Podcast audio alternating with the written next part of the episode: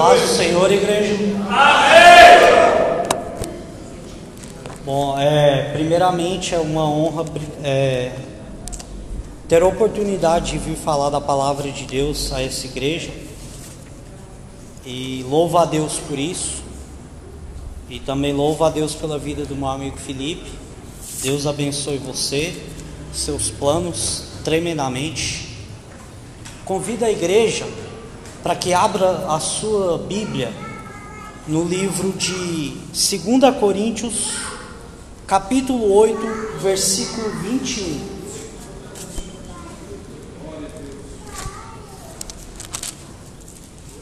Segunda Coríntios, capítulo 8, versículo 21.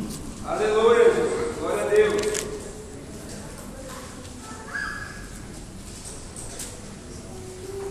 Todos encontraram, amém? Amém. Glória a Deus por isso. Eu vou ler e os irmãos me acompanham. Pois zelamos o que é honesto, não só diante do Senhor, mas também diante dos homens. Aleluia. Podem se assentar? Irmãos, primeiramente eu queria dizer que esse tema dessa campanha, ele me agrada muito. É algo assim que eu vejo que é Deus agindo. Deus realmente está querendo resgatar valores. Valores que deixamos para trás. Valores que ficaram no passado e hoje não são tão valorizados assim. Não só no mundo em si, mas também na nossa vida como cristão. São valores que não só ajudam a, a nossa vida a caminhar bem, a ter boas coisas, ter um bom serviço, é ter um, bom relacionamento, ter é, uma boa família, mas valores que nos fazem chegar mais perto de Deus. E uma passagem na Bíblia, para mim, ela enfatiza muito isso é em 1 Samuel, capítulo 16, versículo 18. Vou fazer uma pequena explanação aqui do que acontece antes disso. Saul é ungido rei e Deus está com ele. Mas Saul começa a fazer coisas erradas, coisas que não agradam a Deus. E Deus retira o seu espírito bom de Saul e envia um espírito mau, porque ele não estava agradando ao Senhor.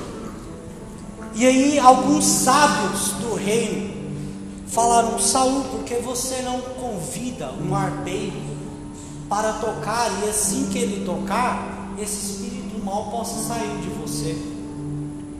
E Saul vai e faz um, um pedido. Saul pede para buscar um arpeiro, mas não é um simples arpeiro. Saul vai pedir um bom arpeiro, melhor. E o mais interessante disso é que no versículo 17 vai falar de um servo de Saul. E no versículo 18, esse servo vai falar que sabe, que ele conhece um bom arpeiro. Mas ele não conhece só um bom arpeiro.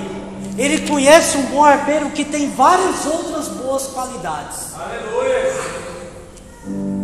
Eu resolvi dar um tema para essa ministração, que é nós podemos ser melhores do que temos sido. Podemos sim. E Davi, nessa passagem aqui, ele é exatamente isso. Os sábios pediram somente um arpeiro. Saul pediu um bom arpeiro. E o servo falou: Não, ó, tem um servo, tem um, um jovem, filho de Jessé, o Belemita, que ele é o seguinte, presta só atenção o que a palavra testifica de Davi.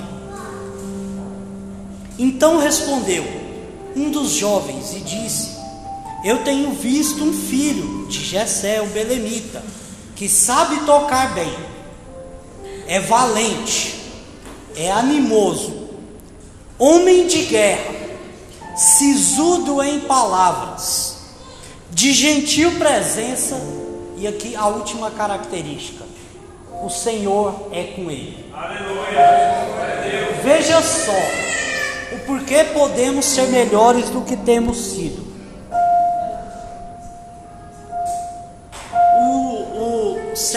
Vai falar outras características que vão muito além de um bom arpeiro. Coisas que um bom arpeiro geralmente não teria, mas Davi era assim. A pergunta que fica é: temos sido bons, bons o bastante, honestos, como diz o versículo que eu li como tema dessa pregação? Temos sido vigilantes? Temos sido bons a ponto de ser elogiado pelos homens. Temos sido bons a ponto de sermos elogiados por Deus. Será que temos sido bons a ponto de alguém testificar de nós, dar bom testemunho de nós, como Deus deu um bom testemunho de Jó? Naquela passagem do capítulo 1 de Jó, Satanás não pergunta nada para Deus. É Deus que testifica de Jó. Aleluia. Deus se orgulhava de Jó, daquele servo bom e fiel que ele tinha.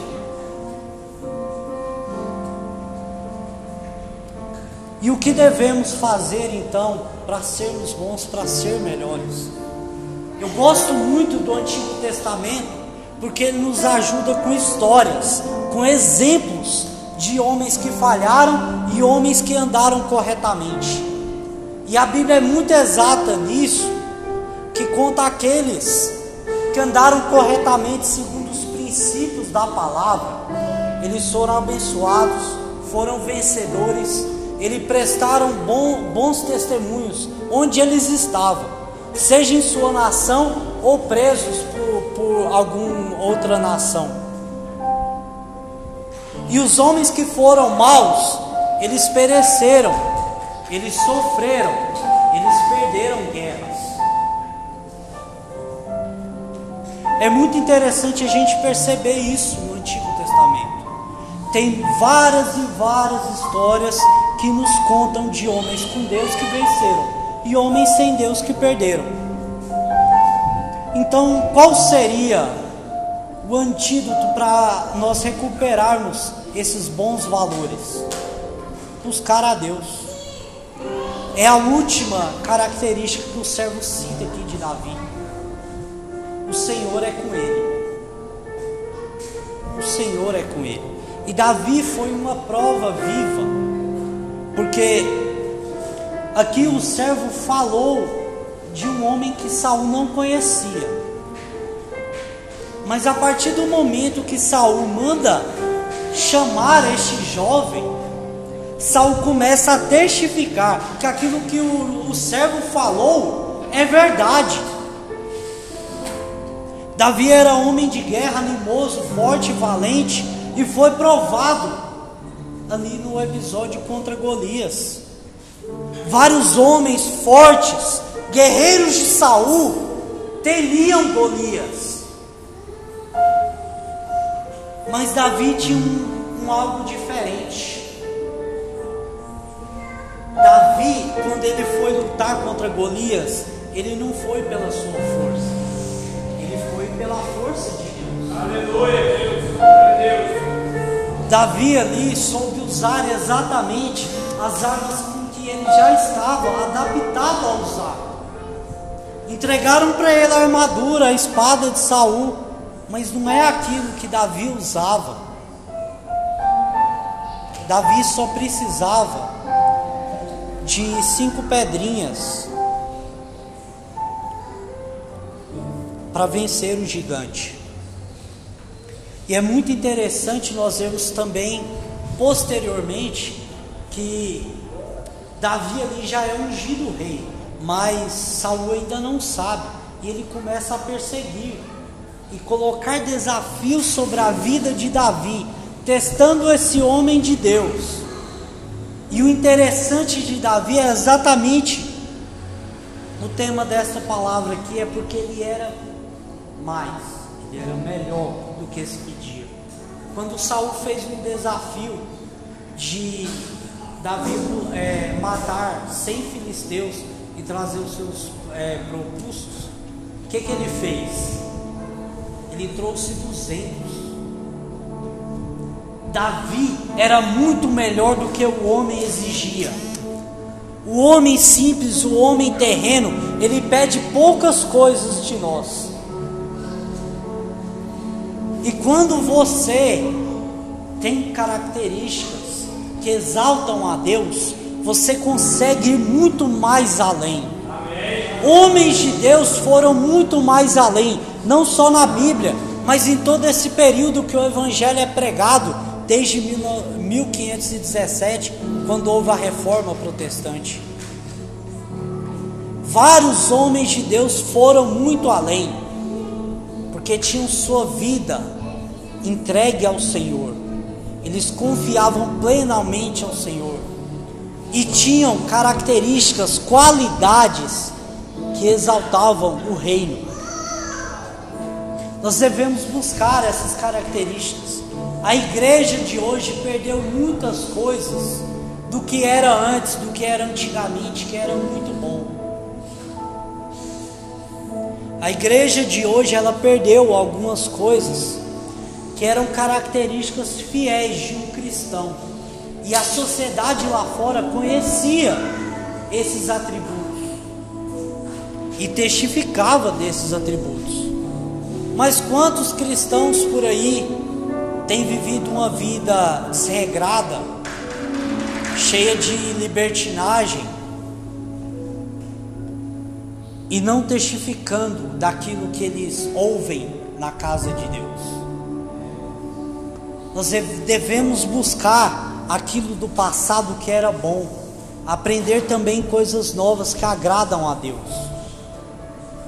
A palavra diversas vezes, diversas, vai nos falar que Deus pede um algo além, um algo a mais. Quando vocês devem lembrar aquela passagem do jovem rico, quando ele chega para Jesus e ele queria seguir Jesus. Ele, eu creio que ele queria, não bastante, mas queria. E Jesus ali pergunta para ele se ele tem seguido os mandamentos da lei de Moisés.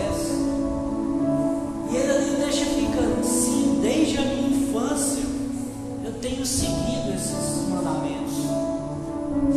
Mas aí Jesus faz um pedido que vai além. E este jovem, com coração duro, com coração voltado para aquela riqueza, ele decide não ceder a esse pedido de Jesus e assim ele perde uma bênção enorme. Pensa aqui comigo, irmãos. Esse jovem, no meio ali do ministério de Jesus, que durou três anos e meio, estamos no ano 2020 depois de Cristo. Jesus ficou 33 anos e meio na terra. Somente três anos e meio ele pregou a palavra da salvação. Esse jovem teve a oportunidade de seguir e andar com Jesus neste pequeno período.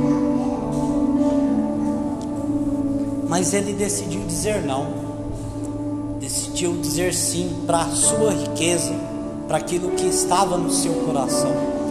Imagina o tanto de coisa que aquele jovem perdeu as palavras que ele, que ele não ouviu. Se você vem aos cultos e ouve uma palavra e você sai edificado, imagina o que era subir ao monte e ouvir Jesus falar. Aleluia. Esse jovem perdeu isso. Você imagina os milagres que ele deixou de presenciar? deixou de presenciar a ressurreição de Cristo. Ele poderia muito bem estar lá. mas ele cumpriu só aquilo que era o básico. Mas o reino de Deus nos pede um algo a mais, além do básico. Nós temos que buscar isso. Hoje eu percebo que tem um movimento, pastor, percebo isso de verdade, um movimento de uma juventude cristã, ainda talvez sejam poucos, mas existem, que buscam a palavra, que buscam o entendimento verdadeiro da palavra, que querem ouvir a palavra, que têm reverência à palavra. E esses jovens são os que podem mudar esse momento da igreja. Esses jovens são o futuro. E tomara Deus que muitos de nós aqui hoje possamos acordar para este momento. É momento de resgatar valores, valores que deixamos para trás, valores que estão aqui aos nossos olhos. Isso aqui é a palavra de Deus. Foi Ele que deixou para nós. É a segunda maior revelação que Deus deixou nessa terra. A primeira é Jesus. A segunda Ele deixou aqui escrito. Tudo o que precisamos para fundamentar a nossa fé, a nossa vida cristã, está aqui na palavra. Não precisamos de mais nada além disso. Eu costumo falar para alguns amigos meus, alguns até pregadores também, que a minha pregação, o meu estilo é de falar somente da palavra. Eu leio alguns autores, é, estudo teologia, mas eu não tenho vontade nenhuma de ficar citando aqui trechos de livros. Isso serve para o meu estudo, para minha edificação. Mas quando eu subo aqui no altar, eu quero falar somente da palavra. Porque ela basta, é ela que muda a vida.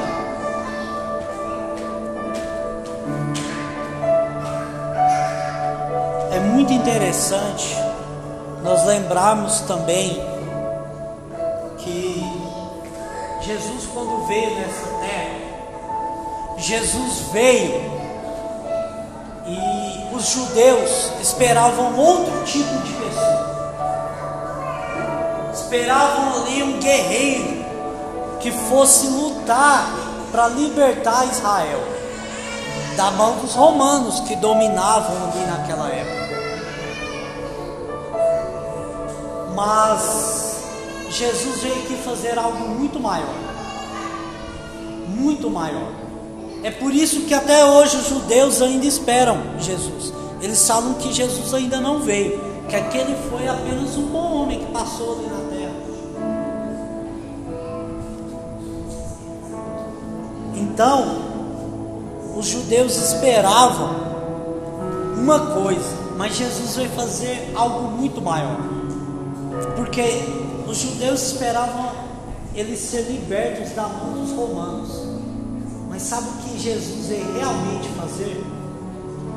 Libertar o seu povo do pecado. Jesus veio dar a salvação ao seu povo. Isso é muito mais do que libertar da mão dos homens. Jesus veio nos libertar das amarras do inimigo, para voltarmos para a maravilhosa luz. Isso é muito mais do que os judeus esperavam. É por isso que eles esperam Jesus até agora.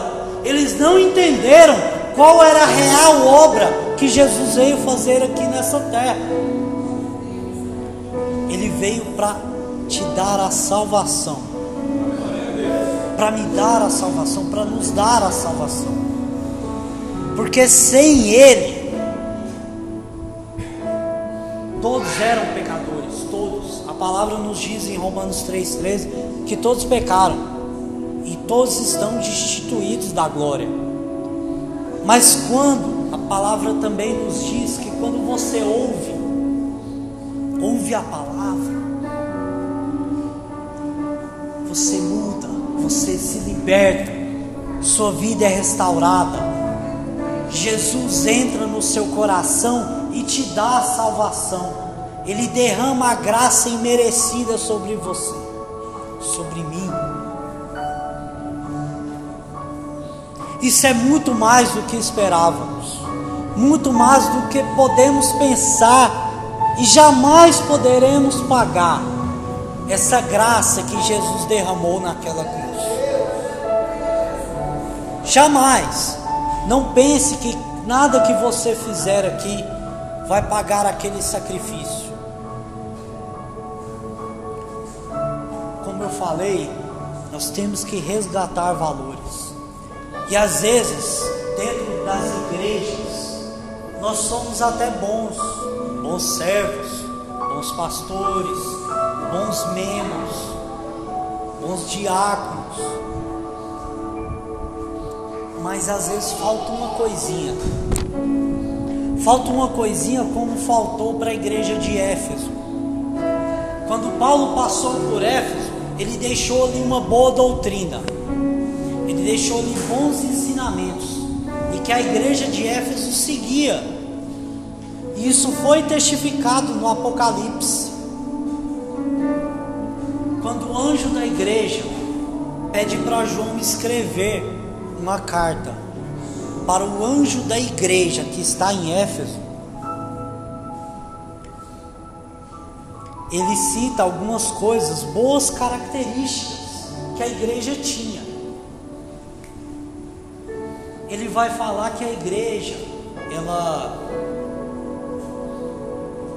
pregava a palavra, que ela tirava os falsos profetas que tentavam aparecer.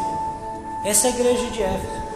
Ela talvez ali evangelizava, ela tinha um bom louvor, louvor cristocêntrico. Talvez a igreja de Éfeso tinha boas obras sociais. Talvez a igreja de Éfeso fosse cheia do Espírito Santo. Mas no versículo 4 do capítulo 3 de Apocalipse, ele vai testificar de uma coisa que falta para a igreja de Éfeso. Porque para Deus não é bastante ter só o básico. Deus quer algo além. E ele vai citar que falta a igreja de Éfeso voltar ao primeiro amor. Voltar àquilo que, era, que, que ela era quando, quando ela começou, quando ali se converteu. Lembre você daquele momento que você se converteu, que você aceitou Jesus daquele fogo que ardia no seu peito, daquela vontade que você tinha de ouvir a voz de Deus, de orar, de pregar, de cantar louvores a Deus. E às vezes nós temos a, nossa fase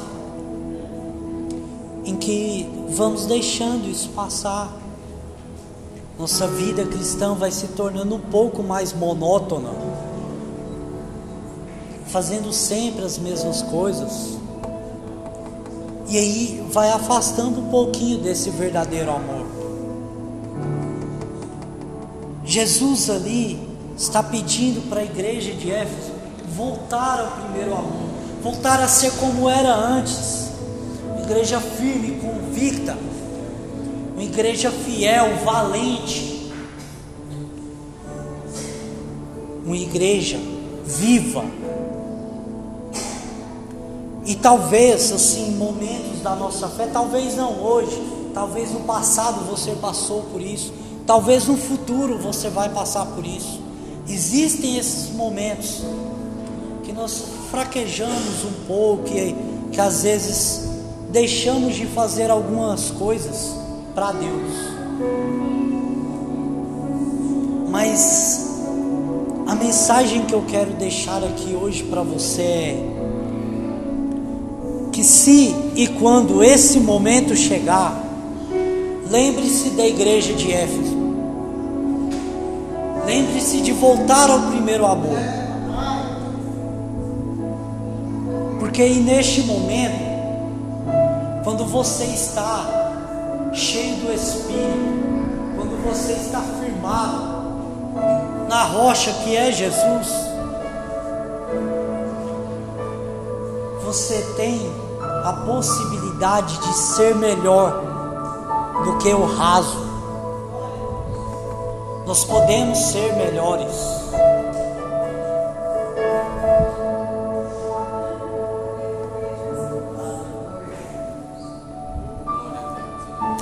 Irmãos, qualquer um, qualquer um. Eu sei que você às vezes conhece pessoas que não têm uma fé cristã, que às vezes são até ateus, espíritas, que podem ser boas pessoas, que podem praticar boas obras. Mas nós não podemos nos contentar só. Nós somos cristãos, filhos de Deus, herdeiros e cordeiros com Cristo. Nós podemos ir além. Jesus falou que ia subir que ia deixar aqui o seu Espírito Santo consolador. Ele está conosco, ele está aqui neste lugar, ele está na sua vida. E é por isso que podemos ser melhores que temos sido. A mensagem hoje é que homens normais podem agradar homens, mas para agradar a Deus, agradar a Deus de verdade, para Deus testificar de você, para Deus se alegrar com a vida cristã que você leva, você tem que ir além, você tem que fazer algo mais. Jesus não se contenta com pouco. Ele quer mais. E sabe o que é uma prova disso? Ele, ele mesmo falou que nós poderíamos fazer coisas maiores. Nós poderíamos fazer coisas maiores. Nós poderíamos fazer coisas melhores. Isso foi ele que falou, está na palavra de Deus. Mas eu entendo que na palavra de Deus, em toda ela, de Gênesis a Apocalipse, quem fez coisas maiores, quem foi além do que o homem poderia pensar, é quem tinha a presença de Deus, quem andou com Deus. É uma escolha nossa essa aqui. O Espírito, a palavra é pregada, o Espírito Santo nos convence.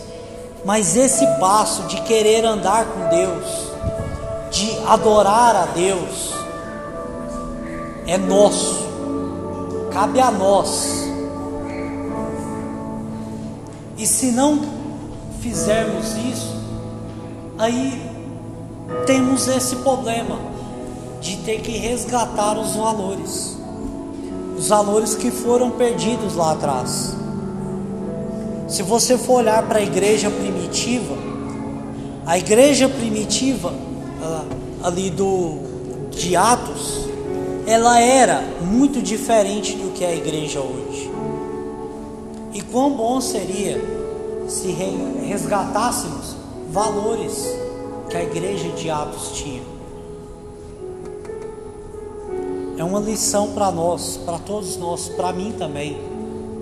Eu sem dúvidas estou sendo edificado aqui. Porque Deus quer que nós sejamos melhores. Jesus nos chamou para ser melhores.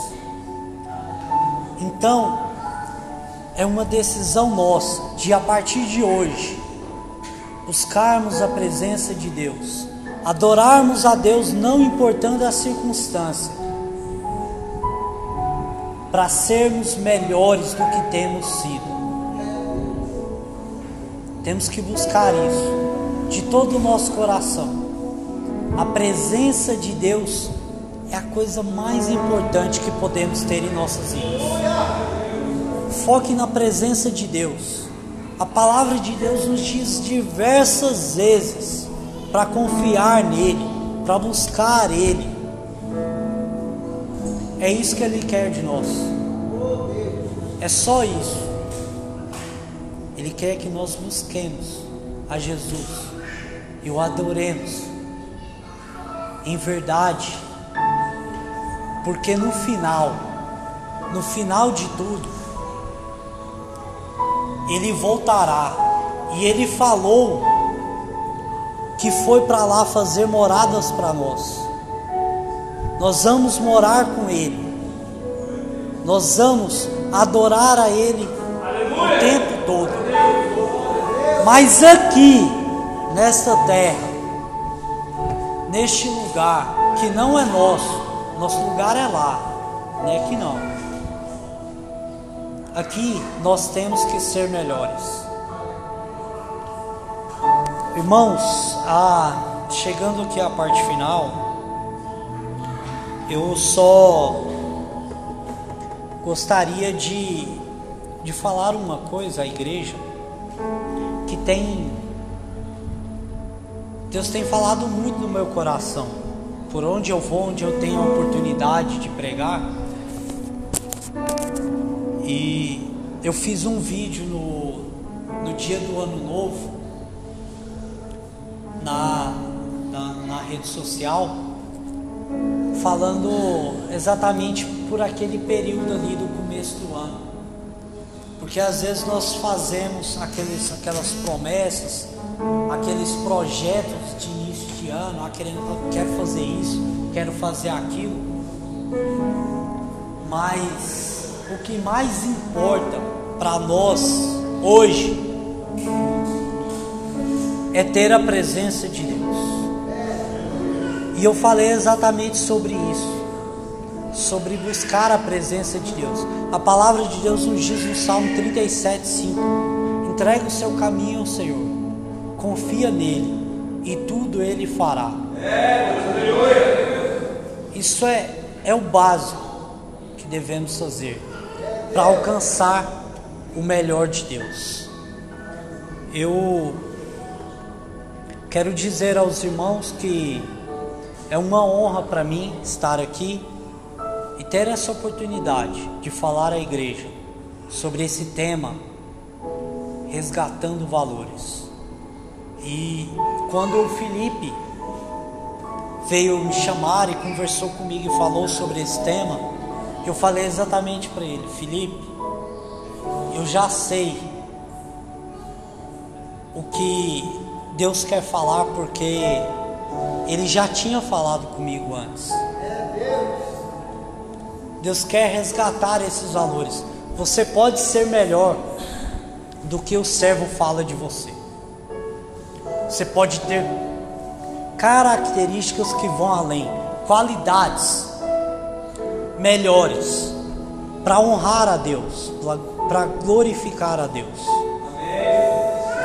E eu agradeço a Deus por essa oportunidade de trazer essa mensagem e espero que todos nós possamos refletir sobre o tema deste culto e buscar resgatar esses valores que estão perdidos. Eu agradeço a Deus pela oportunidade. Amém.